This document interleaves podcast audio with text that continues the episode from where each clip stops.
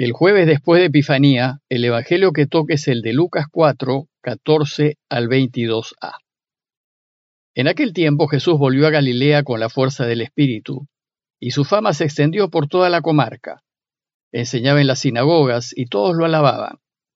Y fue a Nazaret, donde se había criado, entró en la sinagoga, como era su costumbre los sábados, y se puso en pie para hacer la lectura. Le entregaron el libro del profeta Isaías, y desenrollándolo, encontró el pasaje en donde estaba escrito, El Espíritu del Señor está sobre mí, porque Él me ha ungido. Me ha enviado para anunciar el Evangelio a los pobres, para anunciar a los cautivos la libertad y a los ciegos la vista, para dar libertad a los oprimidos, para anunciar el año de gracia del Señor. Y enrollando el libro, lo devolvió al que le ayudaba y se sentó. Toda la sinagoga tenía los ojos fijos en él. Y él se puso a decirles, Hoy se cumple esta escritura que acaban de oír.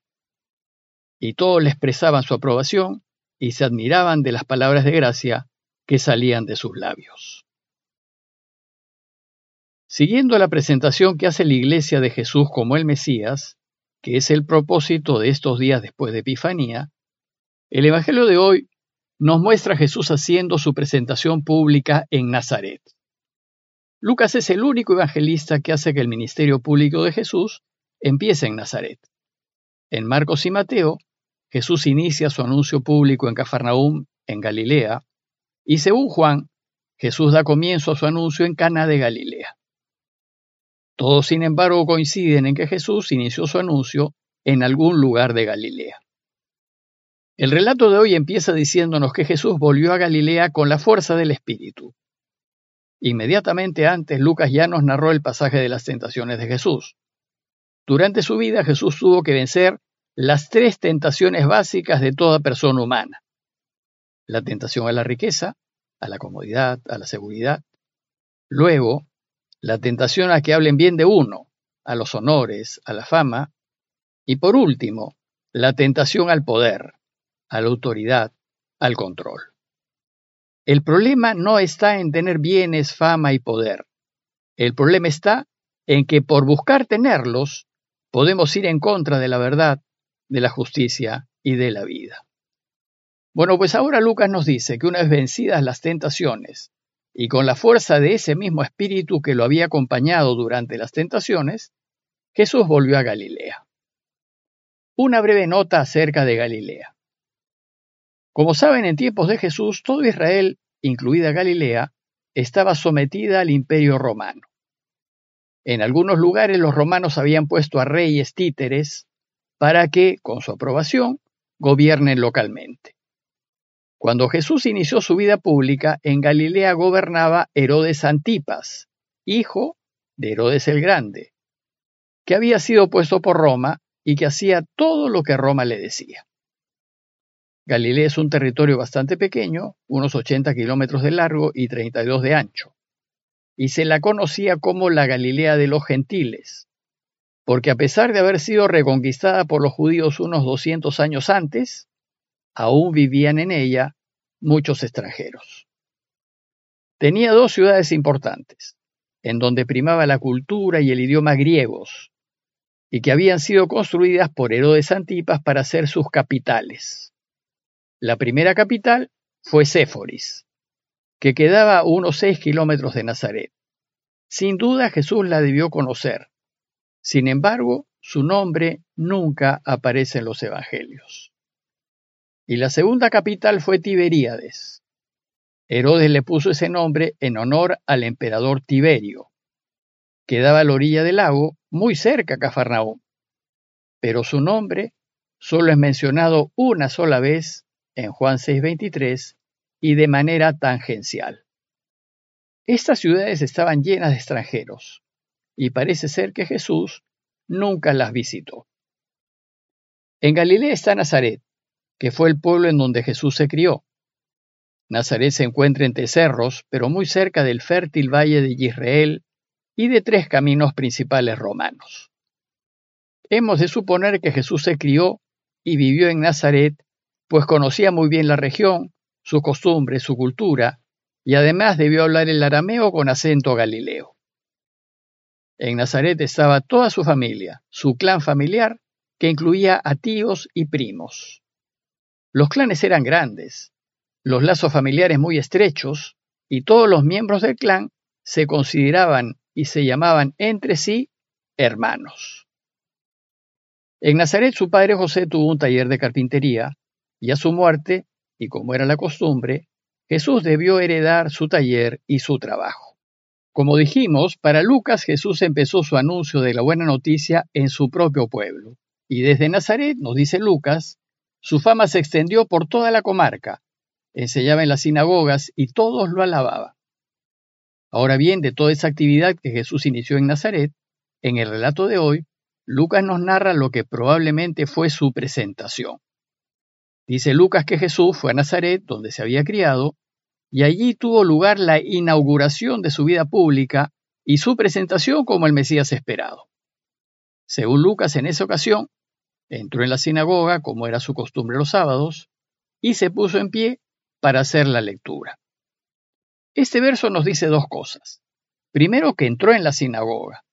La sinagoga era el lugar natural en donde Jesús le podía hablar al pueblo, pues era el centro de la vida de la comunidad en donde todos se encontraban. Todo pueblito y aldea tenía una sinagoga. Es más, según la creencia donde habían diez hombres ya había una sinagoga, aunque no hubiese edificio, pues Dios estaba allí. En las sinagogas no se ofrecían sacrificios. Estos solo se hacían en el templo de Jerusalén. Pero en las sinagogas la gente aprendía la ley de Moisés y le daba culto a Dios. El pueblo se reunía en las sinagogas los viernes al atardecer, que para los judíos era ya el sábado, y también los sábados por la mañana. Y segundo, nos dice que era costumbre de Jesús ir a la sinagoga de Nazaret los sábados. Los sábados en la sinagoga se hablaba de Dios, se rezaba y se socializaba. Y Jesús, como todos los del pueblo, fue un judío practicante. Y probablemente ese sábado, como todos los sábados, familia y amigos y conocidos se encontraron en la sinagoga. La costumbre era que uno de los hombres adultos leyese algún pasaje de la Escritura y lo comentase. Y en esa ocasión, tal vez como deferencia porque Jesús había regresado al pueblo, le pidieron que lea la lectura. Las sinagogas tenían ejemplares de los libros sagrados judíos, para nosotros el Antiguo Testamento, y estos libros eran de papiro o pergamino, y lo que hacían era coser una hoja detrás de otra y hacer un rollo para cada libro, y que solían guardar en cilindros de cuero. Estos rollos tenían un palo de madera a cada extremo, y el rollo se enrollaba en cada extremo. Entonces dice el texto que le entregaron el libro del profeta Isaías, y desenrollándolo, encontró el pasaje de Isaías, que dice, el Espíritu del Señor está sobre mí, porque Él me ha ungido.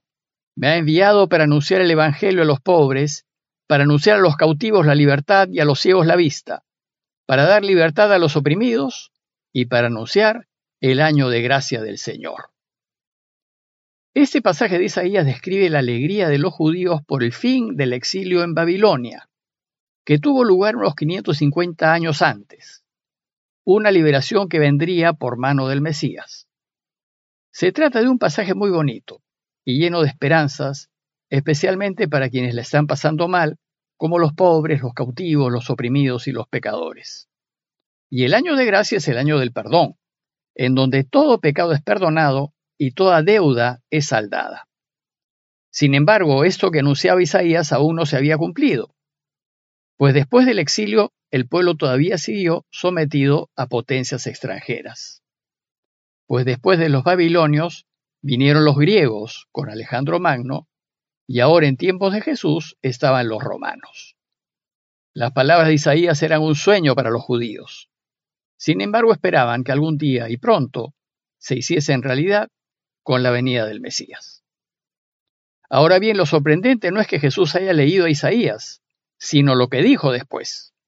Pues terminada la lectura, Jesús hizo lo usual. Enrollando el libro, lo devolvió al que le ayudaba y se sentó. La gente entonces esperó el comentario que solía ser el lector. Y dice el texto que toda la sinagoga atenta tenía los ojos fijos en él. Y él se puso a decirles, hoy se cumple esta escritura que acaban de oír. Jesús se sirve de este pasaje de Isaías para iniciar oficialmente su anuncio del reinado de Dios y les dice que hoy se cumple lo que acaban de oír, es decir, que Él es quien ha sido enviado para anunciar el Evangelio a los pobres, para anunciar a los cautivos la libertad y a los ciegos la vista, para dar libertad a los oprimidos y para anunciar el año del perdón de Dios.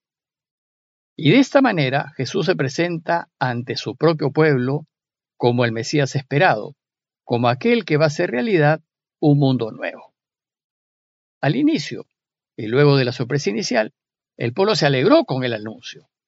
Dice el texto que todos le expresaban su aprobación y se admiraban de las palabras de gracia que salían de sus labios. Pero Lucas casi inmediatamente nos dirá que su propio pueblo lo rechazará. A manera de conclusión, los invito a imaginar a Jesús en medio de su propia gente, de quienes lo habían conocido desde que nació y que nunca habían visto nada fuera de lo normal en él, anunciándoles que él es el Mesías esperado.